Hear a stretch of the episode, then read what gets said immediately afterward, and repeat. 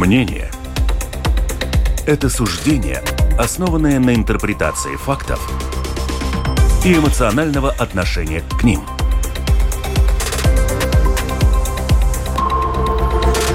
Открытый разговор с Ольгой Князевой на Латвийском радио 4.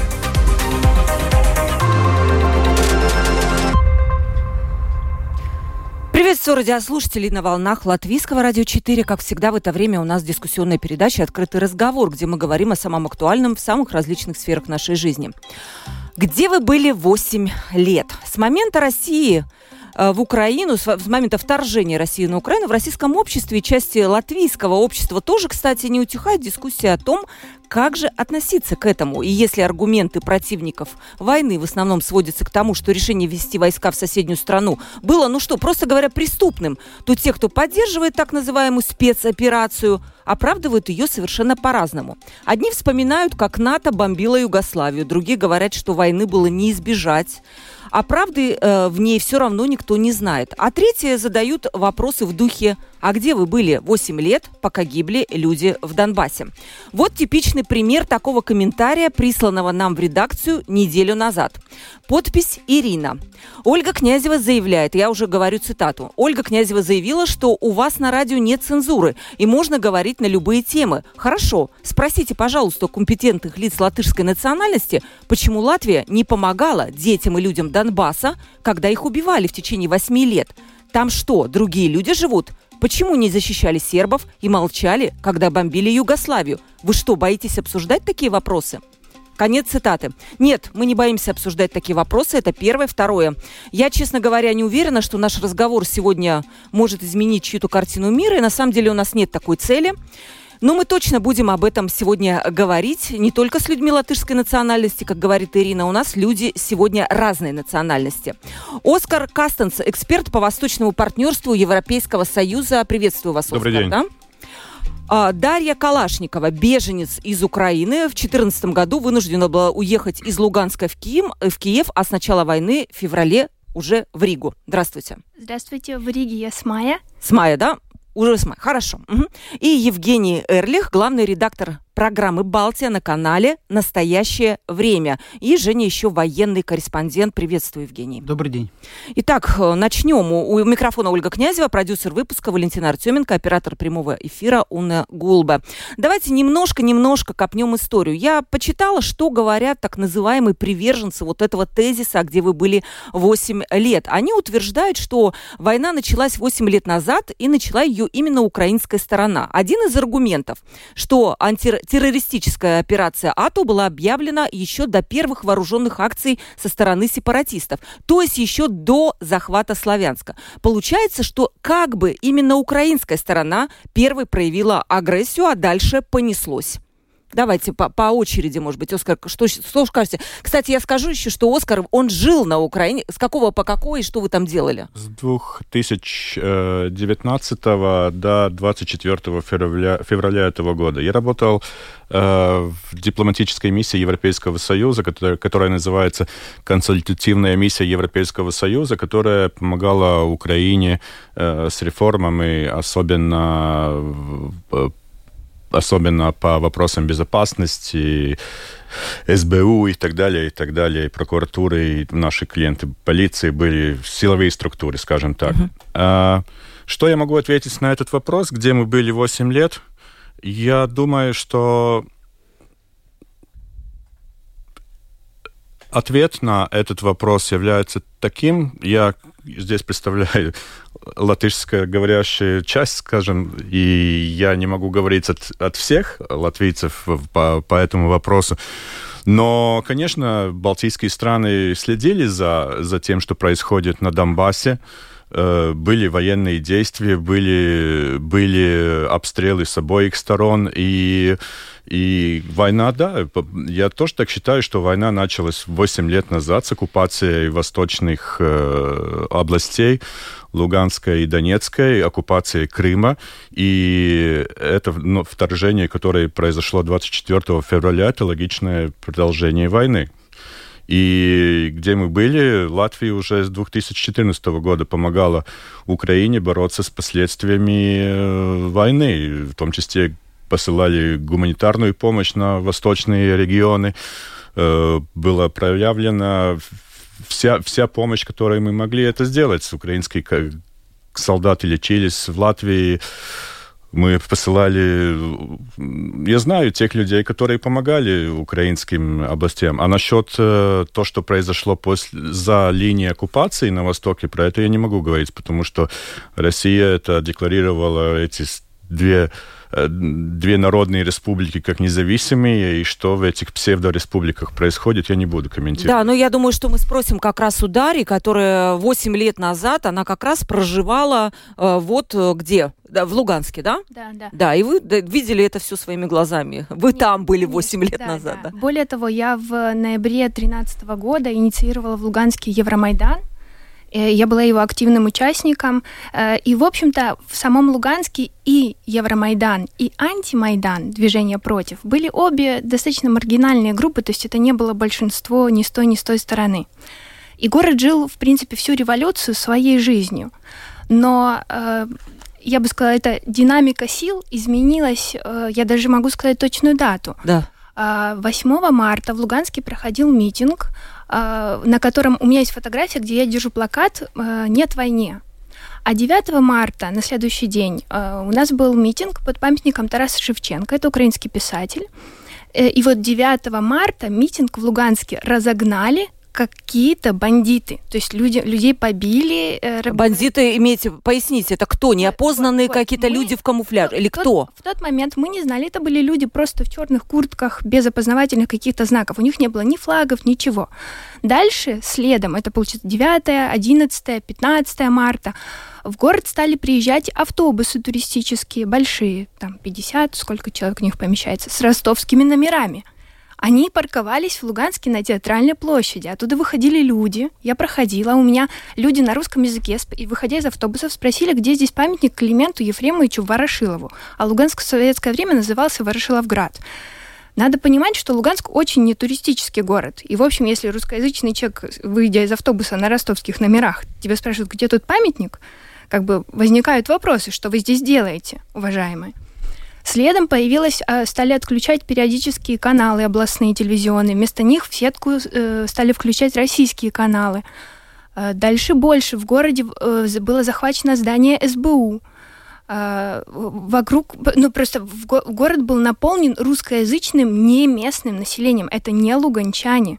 И все, что мы видели дальше в эфирах, это, ну, это было постановочное шоу. Местные жители не имели к этому отношения. И, естественно, если в городе ходят люди с оружием, а они ходили с оружием, как бы э, я, я помню прекрасно даже какие-то э, видео в социальных сетях, когда ну просто молодые парни 20 лет, они, я не знаю, откуда они его взяли, но они не, это не луганчане. То есть их туда привезли, в общем, для, для не знаю, как как, я даже, ну, поскольку я человек, который э, э, понимает, что такое законы, что такое свобода собраний, то я была не то что шокирована ну, тем, что в, в городе просто происходит беззаконие. Э, ну, естественно, когда ты это видишь своими глазами, а в телевизионной картинке тебе дают совершенно другое, что какие-то луганчане хотят куда-то там чего-то инициируют, присоединиться. Притом, надо важно сказать, что после победы Евромайдана страна Украина жила вполне нормальной жизнью. То есть полномочия президента были временно переданы главе Верховной Ради Александру Турчинову. Он объявил новые выборы президента. Назначены они были на 25 мая 2014 года. И, в общем-то, начиная с марта в стране шла избирательная кампания. Э, в Луганской области формировались избирательные комиссии. Они, то есть это собирают людей, проводят им э, знакомительный тренинг, а они формируют, формируют, собственно, комиссию. Э, дальше во время избирательной кампании ты, там, ты можешь жаловаться на действия какого-то из кандидатов. Опять же, эти все жалобы рассматривают комиссию. То есть это нормальный процесс избирательный. И как раз это было, я даже могу сказать дату, это было 5 мая – когда в Луганске какие-то самопровозглашенные люди объявили, что выборов не будет, а на 11 мая выборов президента Украины в Луганской области не будет, а на 11 мая это просто сброд каких-то людей. Говорит, у нас будет какой-то референдум. Но псевдореферендум. В принципе, в Латвии в музее оккупации вы можете тоже с этим ознакомиться. Тоже, точно такой же там в 1944 году псевдореферендум здесь проводили за три дня о каком, даже вот технически, если 5 мая какие-то люди говорят, что на 11 референдум, о какой состязательности, может идти речь подготовки. А вот да, вам не кажется, вот я тоже слышала такое мнение от сторонников этой фразы, где вы были 8 лет, что по идее сценарий Майдана, когда еще во власти был Янукович, он был просто реализован в этой Восточной Украине. Такой же самый когда там была свергнута власть, якобы официально, я не знаю или как, легитимная, то здесь произошло то же самое.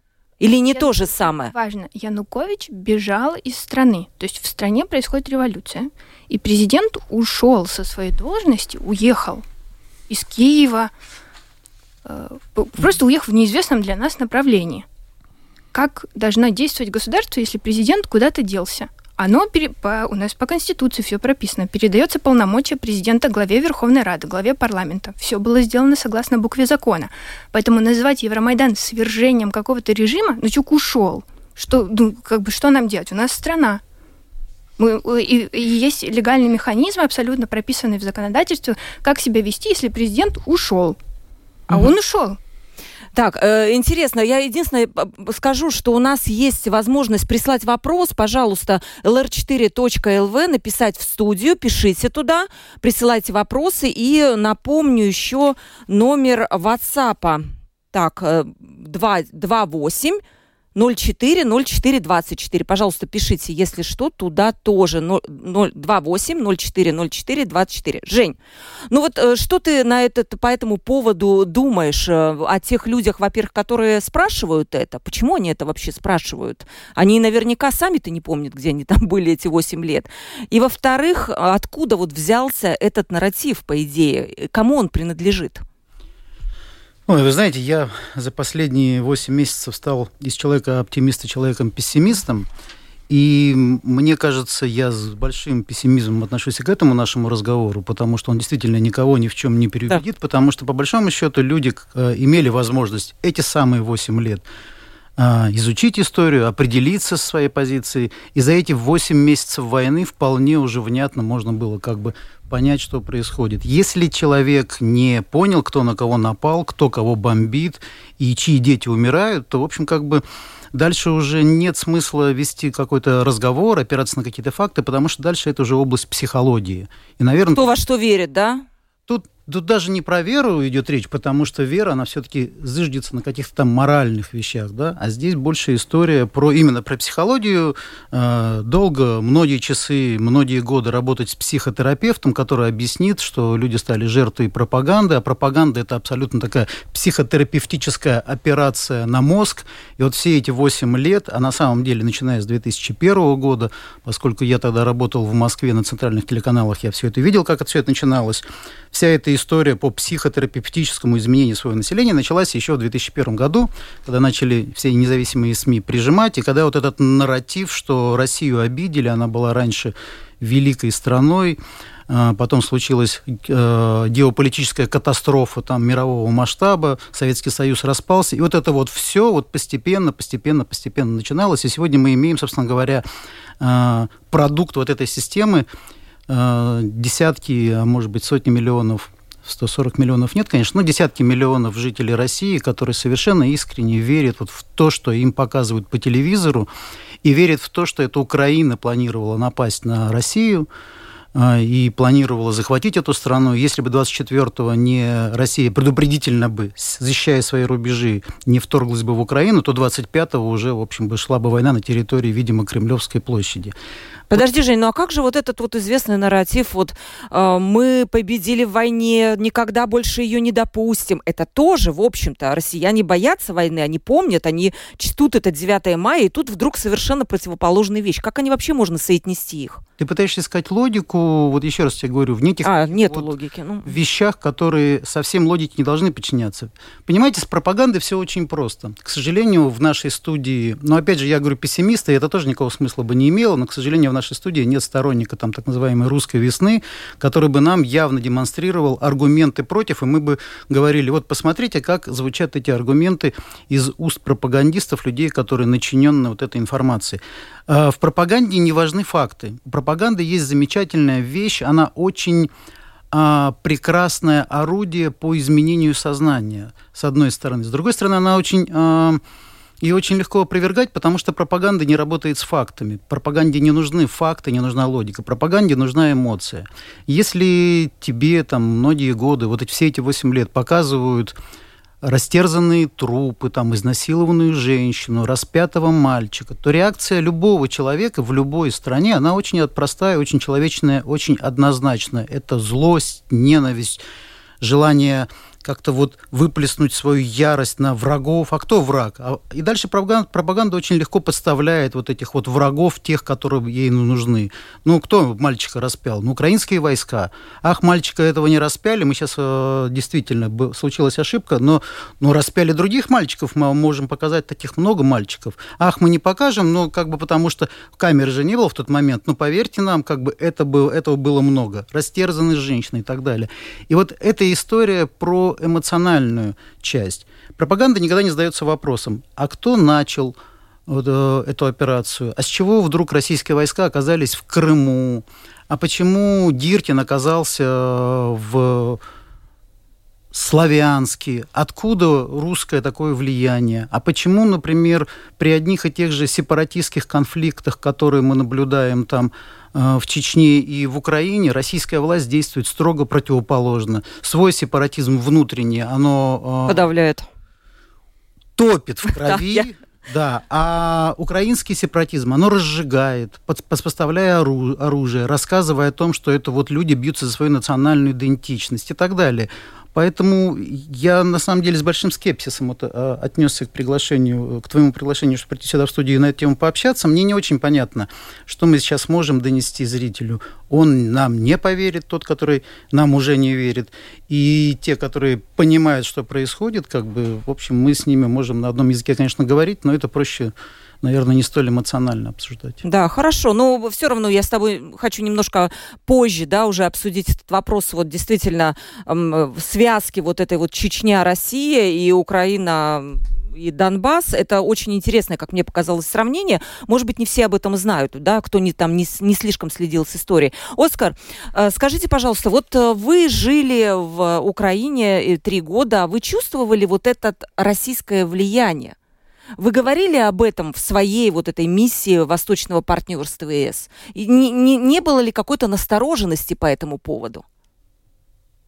Фактически нет. Э, так как миссия была дипломатичная, дипломатическая, э, мы занимались рабочими вопросами, и, скажем, тот вопрос, который вы задали, задали насчет э, влияния России на Украину, конечно, оно было, но это не было в наших задачах, это обсуждать, особенно публично. Конечно, мы между сотрудниками это говорили, о том, что э, несмотря на то, что после 2014 года отношение к России очень изменилось в негативную сторону со стороны украинцев, все равно в кино показывали российские фильмы, по радио звучали русские хиты, и э, страна довольно была подвержена все-таки, скажем так, soft power, да, мягкой, мягкой, как, сила. мягкой силой со стороны России всеми возможными способами, включая тоже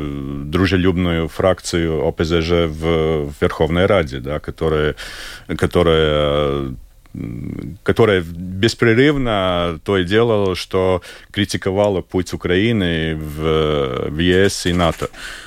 Я считаю, что Украина допустила одну серьезную ошибку. Она, когда вписала в Конституцию, что цель присоединения в ЕС и НАТО это является целью Украины.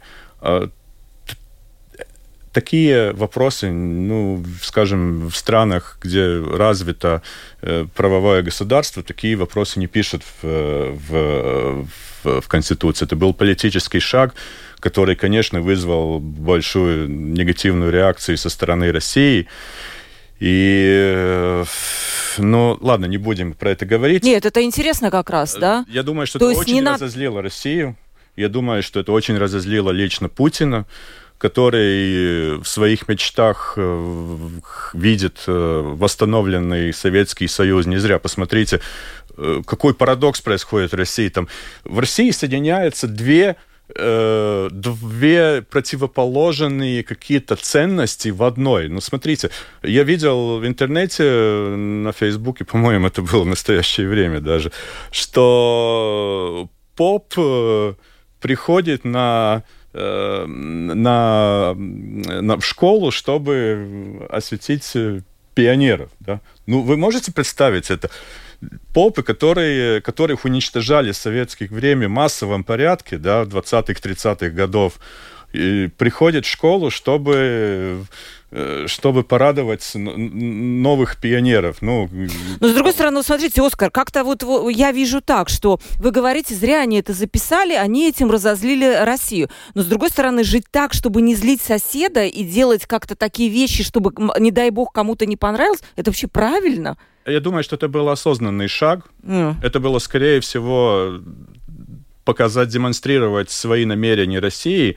И я не знаю ни одну страну, может, есть страны, которые пишут такие цели в своих конституциях, но я не знаю в Европе ни одну страну, которая бы это записала в своей конституции. Есть Австрия, которая Конституции, которой записано, что эта страна нейтральная, да, это было условие после Второй мировой войны, чтобы из страны ушли советские войска, которые заняли Вену, да, но записать... Вы можете представить, что в Латвии бы записала вот э, в Конституции, что мы до 2035 года запретим э, моторы машины Ну нет, бензином, нет, конечно, да? нет, нет, конечно, Но это, это такая же техническая деталь, как присоединение к Евросоюзу. Вот потому я считаю, что это все-таки была ошибка. Но то, что Украина делала после 2014 года, направление было правильное. Всегда можно, конечно, найти э, пути, как это э, что-то улучшить. Особенно, я думаю, с теробороной были пропущены возможности это укрепить, э, особенно в восточных областях страны. Но После 2014 года Украина сделала довольно много шагов, которые сейчас ей помогают. Вопросы от наших э, слушателей, то, что, вот, Жень, как раз ты говоришь, да, какие-то, ну, не знаю, может быть, вопросы, которые остаются на поверхности. У нас нет этих людей в студии, но они нам пишут. Э, Даша, вам вопрос про Минские соглашения. Почему, как вы считаете, спрашивает наша слушательница, они не работали? Э, вариант ответа. Беженцы из двух областей, убежавшие в Украину, в них не были представлены. Как вообще Украина принимала беженцев с Донбасса? Это вам вопрос. Да, э, Украина принимала беженцев с Донбасса, я бы сказала, отлично, потому что, во-первых, мы украинцы, то есть мы резиденты. Э, я э, оформила биометрический паспорт с правом без безвизового движения в ЕС и спокойно путешествовала. А, укра... Э, детей, которые на Донбассе живут и поступают в высшее учебное заведение, в Украине они могут поступить на бюджет без государственного экзамена, без ЗНО, потому что, будучи жителями оккупированных территорий, у них просто нет места, где сдать этот государственный экзамен. Поэтому они автоматически, ты можешь податься в любой вуз и как бы поступить на бюджет сразу. А, также, э, например, э, в 2020 году, то есть э, право голоса на национальных выборах, это парламентский, президентский, у нас было всегда с 2014 года, а, а право голоса на местных выборах нам дали в 2020 году. А, и я сразу им воспользовалась, даже несмотря на ковид, я онлайн оформила э, заявление на голосование и прекрасно проголосовала. И благодаря этому, например, уже в 2021 году в Киеве я участвовала, у нас есть э, партисипаторный бюджет у города, я думаю, в Риге тоже, наверное, есть. То есть 5% бюджета города распределяются на проекты, которые инициируют граждане. Это может быть там какой-то... Есть, есть у нас такое, да, в, в Думе, по крайней мере, в Риге есть, mm-hmm. да. Вот. И в Киеве тоже есть такой проект партисипаторного бюджета, и ты можешь подать свою заявку своего проекта, и потом, в общем-то, вести избирательную кампанию, по сути. ну, то есть промоутировать свой проект, э, чтобы э, на э, электронно, электрон, как бы, Голосование. Гол, да, электронное голосование за твой проект, чтобы оно набрало много голосов, и ты выиграл. То есть пока слушательница не запуталась, вы говорите о том, что вы обладали, вы, беженцы с Луганской и из Донецкой областей, обладали абсолютно всеми правами украинцев, и да. никакого притеснения, Вообще то, о чем никакого. рассказывает российская пропаганда, вы не испытывали. Ну а все-таки, вот смотрите, экономической блокады разве подконтрольных сепаратистами районов Донбасса со стороны украинской власти не было? Когда людям, я, я читала это, да, приходилось там пенсию получать как-то особенно, э, куда... Они для того, чтобы получать украинскую пенсию, необходимо выехать на подконтрольную Украине территорию, оформить справку ВПО, это внутренне перемещен... внутренне перемещенная особа или внутренне перемещенное лицо по-русски. То есть у меня тоже есть такая справка. С этой справкой у жителей оккупированных территорий на самом деле есть дополнительные опции. Можно податься на соцвыплаты, можно опять же с этой справкой вот, поступить в университет детям, а, можно получать украинскую пенсию. Э, и, естественно, где ты будешь получать украинскую пенсию, как не на территории Украины. Ну, потому что та территория не подконтрольная. Там... То есть экономической блокады не было. Я просто читаю, что она рассматривается как часть геноцида со стороны России. Россия так утверждает, что вот экономическая блокада была тем самым геноцидом, который ни, нигде не доказан, да, кроме российской стороны. Да, вот э, я просто не... Свобода перемещения, в смысле, можно было заехать на оккупированную территорию и выехать с оккупированной территории. Этим правом пользовались большинство жителей оккупированных территорий. Более того, я же еще раз повторяю, они могли приехать в Украину, подать документы на биометрический паспорт и без виз путешествовать по Европе. Даш, вот насчет Минских соглашений все-таки вопрос, почему они не работали, как вы считаете? Мне вообще сложно понять, почему Украина должна вести переговоры с самопровозглашенными, то есть как бы в Минских соглашениях кто подписант? Угу почему мы должны что-то подписывать с, с людьми, которые просто вот встал на улице, человек говорит, я там государство у нас вот три кирпичика обвел вокруг, говорит, это независимая республика угу. моя личная. А теперь я буду вот, например, с Ригой подписывать какие-то договора. Я обладатель трех кирпичей на улице. Но это, это как минимум странно. То есть, и опять же, в этих Минских соглашениях э, все время упиралось все в вопрос о том, что вы хотите выборы, тогда давайте состязательный процесс с международными наблюдателями. И обычно это становилось именно э, камнем преткновения, потому что никто не хотел пускать международных наблюдателей, никто не хотел восстанавливать территориальную ценность, э, целостность Украины, то есть давать доступ полностью к границе потом э, привозить туда международных избирателей, делать состязательный процесс, давать э, доступ к СМИ представителям всех точек зрения, и потом проводить, э, например, какой-то референдум или голосование, но чтобы там была миссия ОБСЕ присутствовала, международные наблюдатели. То есть честный процесс. До этого не... Ну, то есть это всегда было камнем преткновения. Так, мы продолжаем. Женя, вот тебе вопрос пришел. Да, добрый день. Война – это самое ужасное, что может быть, пишет наша слушательница или слушатель. Но объясните мне, пожалуйста, такие факты. Россия начала эту войну еще 8 лет назад, но гибли же люди в Донецке, Луганске, тоже от, от обстрелов со стороны украинской армии. Почему на Западе никто это не осудил? И почему нельзя было даже помощь оказать этим районам? Это, да, часто этот вопрос я тоже слышу. Может, Женя, у тебя есть есть ответ? Давайте так я скажу. На войне последнее дело – это искать справедливость. А, война – вещь крайне жестокая, самая жестокая, что есть в человеческой истории. Война всегда направлена на победу, снаряды, которые выпускает одна и другая сторона, они не умные снаряды. Если бы у всех была бы умные, э, умные снаряды, возможно, это война там, 23 века, каждому снаряду дается задание, и он летит убивать конкретного террориста, как по, по мнению воюющей стороны. А, проблема гибели мирных людей на войне не снялась ни одной самой справедливой войной. Проблема гибели мирных людей, она вторична потому что первично кто эту войну развязал, ради чего он ее развязал, и погибли бы эти мирные люди, если бы не вот определенный набор обстоятельств. Женя, а кто войну развязал? Есть прямой ответ? В каком году у нас был чемпионат Европы по футболу в Донецке? Проходили матчи? В 12. 12. 12. А, какие были претензии у дончан тогда к Киеву? Никаких. А, новый стадион, новый аэропорт, новая гордость за, за свой великий по меркам Украины и очень сильный по меркам Укра... А, Европы клуб «Шахтер». Замечательный город, который очень энергично развивается. Люди, которые не гибли, а которые рожали новых детей и строили свой бизнес. Это все Украина 2012 года, 2013 года, это все Украина 2014 года до марта месяца. Это все ровно та же самая Украина.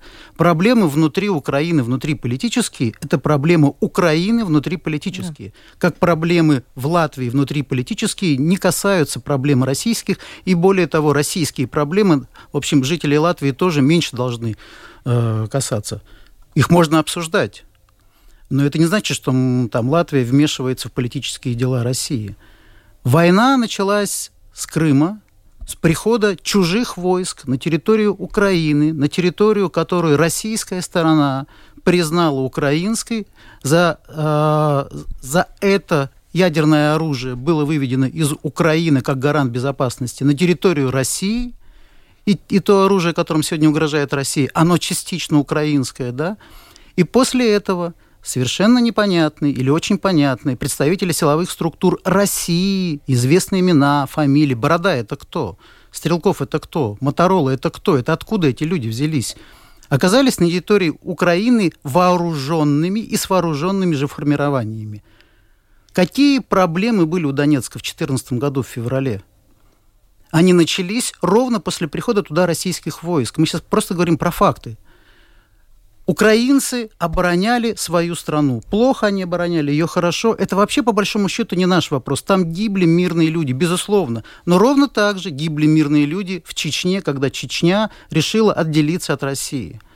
И никто тогда не спрашивал, где вы были 8 лет, почему Кремль 8 лет вот стирал Чечню с лица земли, потому что всем было бы понятно, там сепаратизм, Великая Россия должна сохраниться. Это территория Украины. Вы чего делаете в Украине?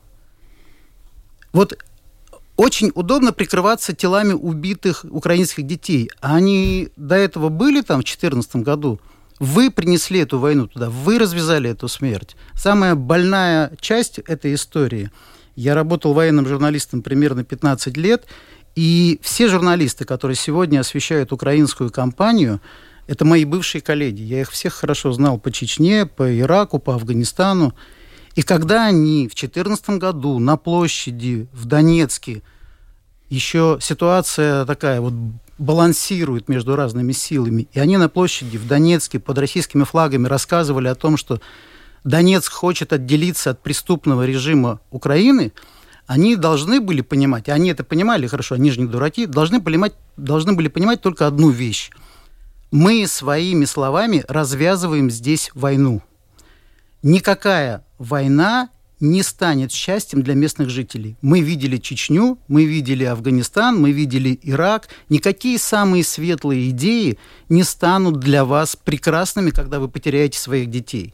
Первое, что должен, был, должен говорить военный журналист, парни, смотрите, возможно, ваши идеи чистые и прекрасные. Вы хотите отделиться от Киева, безусловно. Только давайте сразу договоримся. Вы заплатите очень маленькую цену. Вас погибнут ваши родственники, погибнут ваши дети, погибнут ваши жены. В конце концов, в результате освободительной войны вы увидите свои разрушенные города, у вас будут стоять границы, и вы будете счастливы. Вы точно готовы в 21 веке, в 2014 году вот эту цену заплатить за независимость от Киева – вот оно правда того стоит? Вот эти вопросы, которые, в общем, должны были задать все независимые СМИ, которых сегодня нету в России. Эти, и это та война, которую развязали кремлевские пропагандисты. Никаких жертв среди украинских детей там не было бы я не готов рассуждать, насколько корректно действовала украинская армия. Побойтесь Бога. Она действовала ровно так же, глядя на Россию, как россияне действовали в Чечне. Они считали, что чеченский сценарий России в конце концов как бы решила в свою пользу, значит, наверное, в этом есть некий прагматизм. Давайте мы также будем действовать, как русские в Чечне. Угу. Да, отлично. Вот еще немножко у нас, конечно, очень мало времени, и вопросы, Жень, есть, вот про которые ты и говорил, да, немножко оппозиционные. Но, господин Кастенс, вопрос о сепаратизме. Как легитимно жители Донецкой и Луганской областей могли бы выйти из состава Украины, если бы захотели? И признала бы это Европа, которая, например, не признает даже каталонский референдум?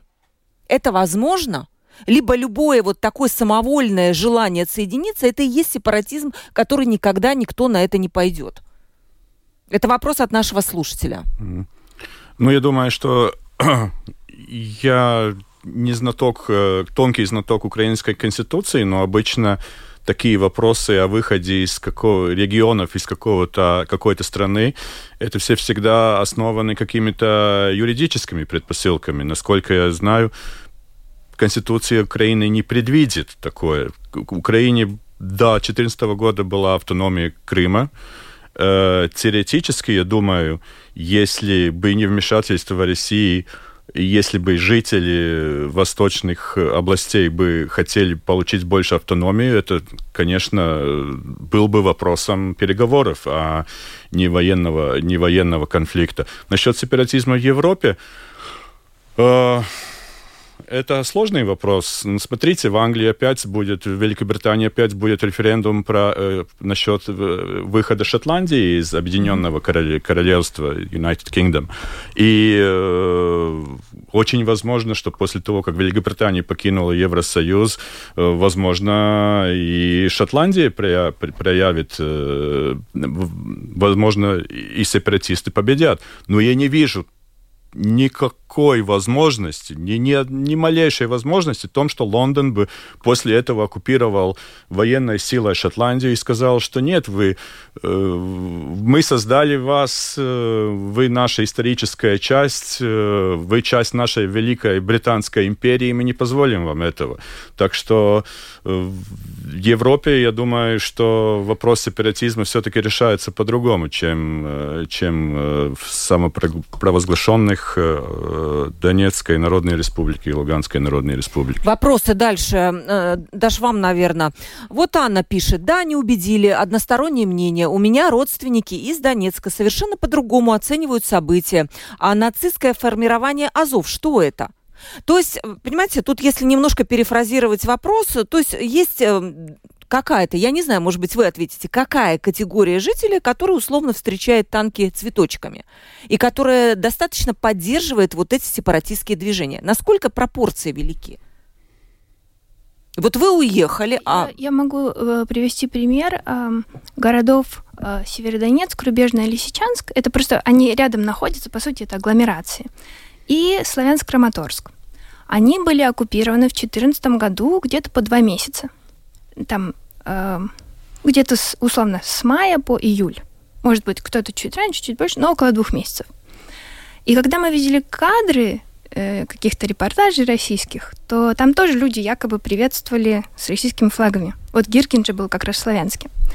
Потом, когда россия, э, украинские военные оттеснили эти незаконные вооруженные формирования, то города встречали э, украинских вызволителей – с украинскими флагами. И эти города спокойно жили эти 8 лет. Прекрасно жили. Ну, это, это очень важно. То же самое про Мариуполь. Мариуполь, например, там, в 2018 году стал э, по рейтингу Transparency International э, вошел в топ-10 самых э, прозрачных городов в Украине в плане местной власти. То есть то, как распределяется бюджет местной власти, то, как э, идет э, информирование горожан о деятельности местной власти. То есть эти были хорошие, э, в смысле, украинская власть не несла за эти 8... Вот мне очень сложно этот, тер, э, э, этот лозунг 8 лет, потому что за эти 8 лет произошло много хорошего в Мариуполе, в Славянске, Краматорске, в Северодонецке, Лисичанске. А сейчас, когда какие, ну вот русские войска пришли кого-то вызволять, вызволять, я не знаю, во-первых, ну что это, это просто термины пропаганды, поэтому мне даже сложно ими оперировать. Даша, Север... а можно я вас перебью? Я понимаю, о чем спрашивает слушательница, да. потому что э, там действительно гибнут люди, идут обстрелы, там Донецк, в общем, боевой фронтовой город, и, и, и ненависть там, к украинской армии вполне присутствует. Я хочу сказать очень простую вещь. В Кремле сидят не идиоты. Совершенно конкретно было понятно, что перетянуть на свою сторону э, общество можно только одним путем, развязав войну. Потому что в ответ на войну полетят снаряды в обе стороны. И моментально начнется черное-белое, и моментально начнут люди определяться. Твой ребенок, ты относился нейтрально, ты никак не относился. Твой ребенок вышел, и просто осколком он был ранен. И с этого момента возникает ненависть к тем, кто его бомбил. Россияне эту войну развязали ровно для того, чтобы большая часть населения, которая находилась там под их контролем, наконец-то определилась. Потому что на войне как на войне.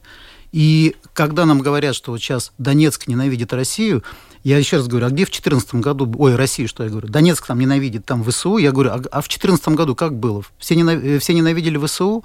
Да все нормально жили, да? То есть эту войну одна сторона развязала, допустила эту возможность, чтобы гибли дети украинские, не российские, а украинские. А потом как бы очень легко говорить, вот мы тут ненавидим ВСУ, они нас обстреливают. Женя, вот вопрос тот, который прозвучал от нашей предыдущей тебе, слушательнице, она все-таки еще пишет, вот все-таки ответьте на вопрос, на который вы не ответили, почему Запад молчал и почему он не обращал внимания на то, что происходит в Донецке? Мог ли Запад как-то реагировать более активно, вмешиваться в этот конфликт и как-то пытаться его предотвратить, на твой взгляд? Ну, во-первых, Запад не молчал, там была и система санкций была против России введена, это тоже ответ Запада. И международные комиссии работали на этой территории, это тоже ответ Запада. А, и невозможно, вы должны понимать, что, а, как вы себе представляете, Запад, он должен а, привести войска ООН на эту территорию, начать учить жизни России, учить, учить жизни Украины. Как все это представляете в таких вот масштабах, да? С другой стороны, еще раз повторюсь, Запад также не молчал, и когда была Чечня. Чечня, Чеченская война, все-таки, мне кажется, это важно все-таки подчеркнуть, успеть. Чеченская война шла те же самые 8 лет. Это официально. Потом там еще шла партизанская война. Во время Чеченской войны, по официальным данным российской стороны, за 8 лет было уничтожено 20 тысяч, не уничтожено, погибли 20 тысяч мирных жителей. Это по а, российской стороне. По данным там разных других организаций, это другие цифры, а Amnesty International называет цифру более 100 тысяч. То есть за 8 лет погибло 100 тысяч мирных жителей Российской Федерации. Это чеченцы, но они граждане России. За 8 лет в Украине погибло 3 тысячи.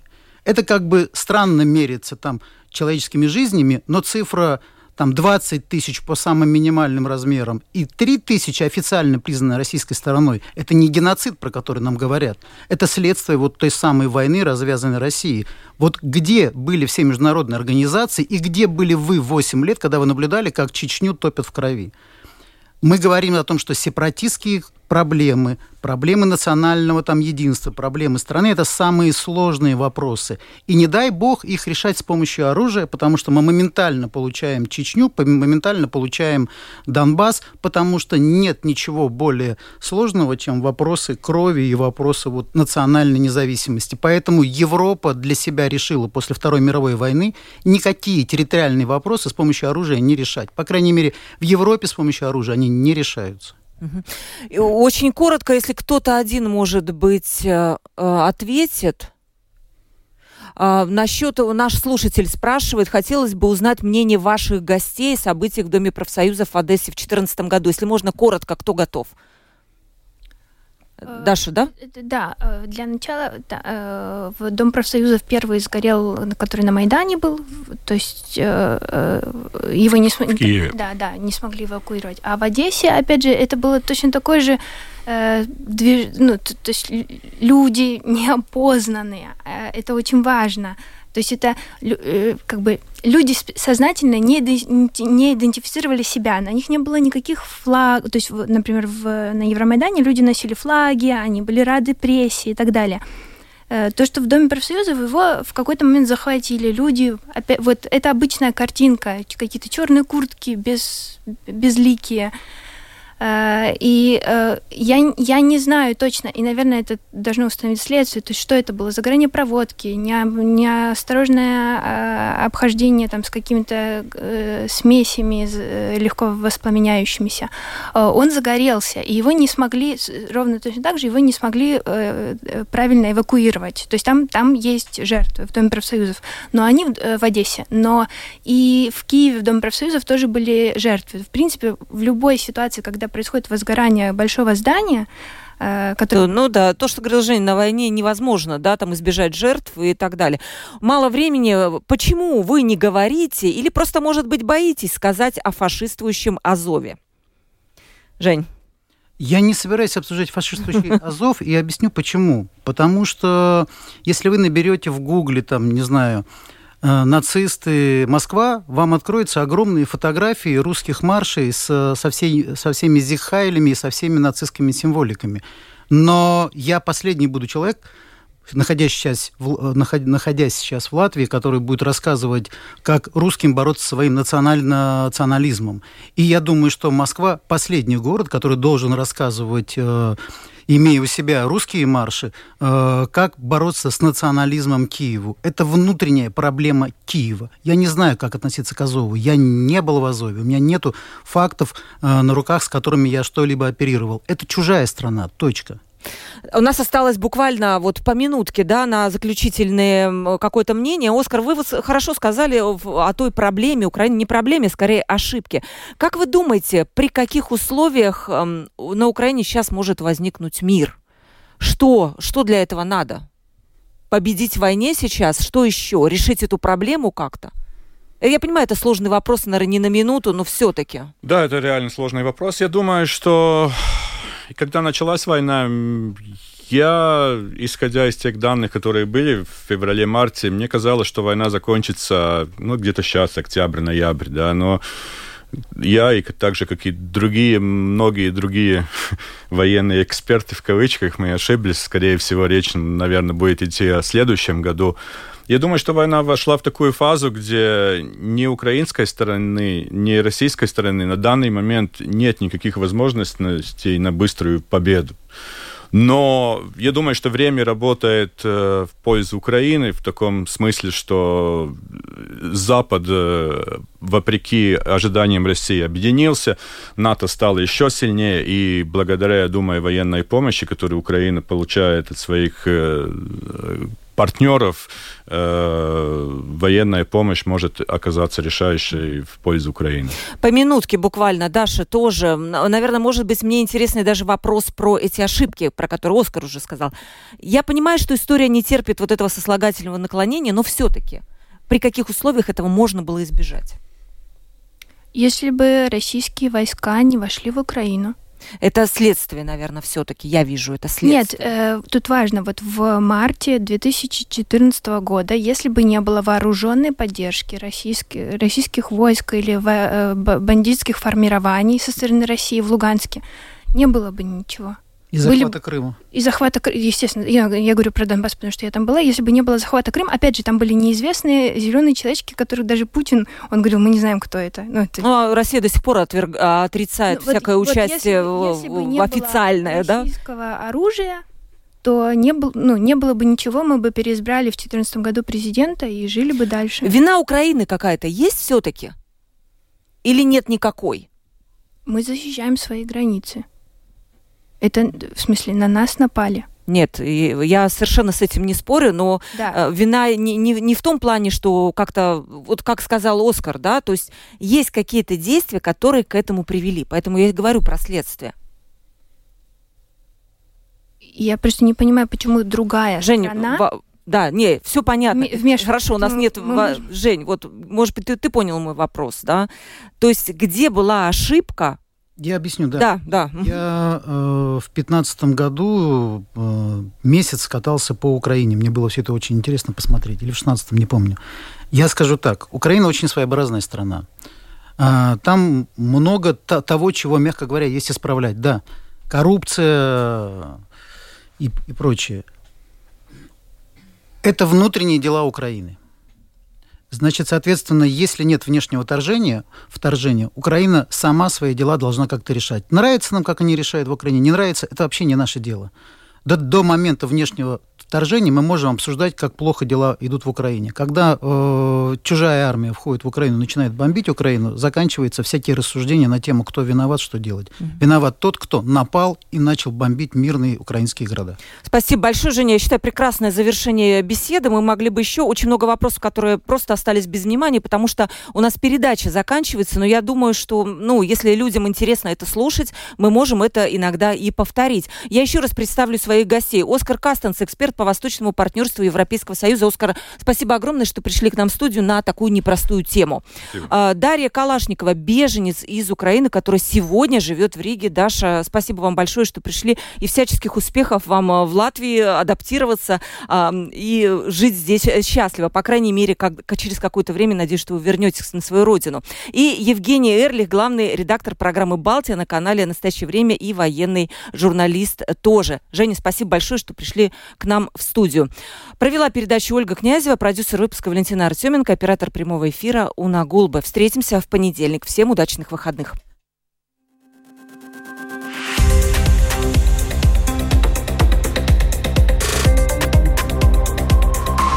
Открытый разговор. Площадка для обмена мнениями по самым важным темам с Ольгой Князевой на Латвийском радио 4.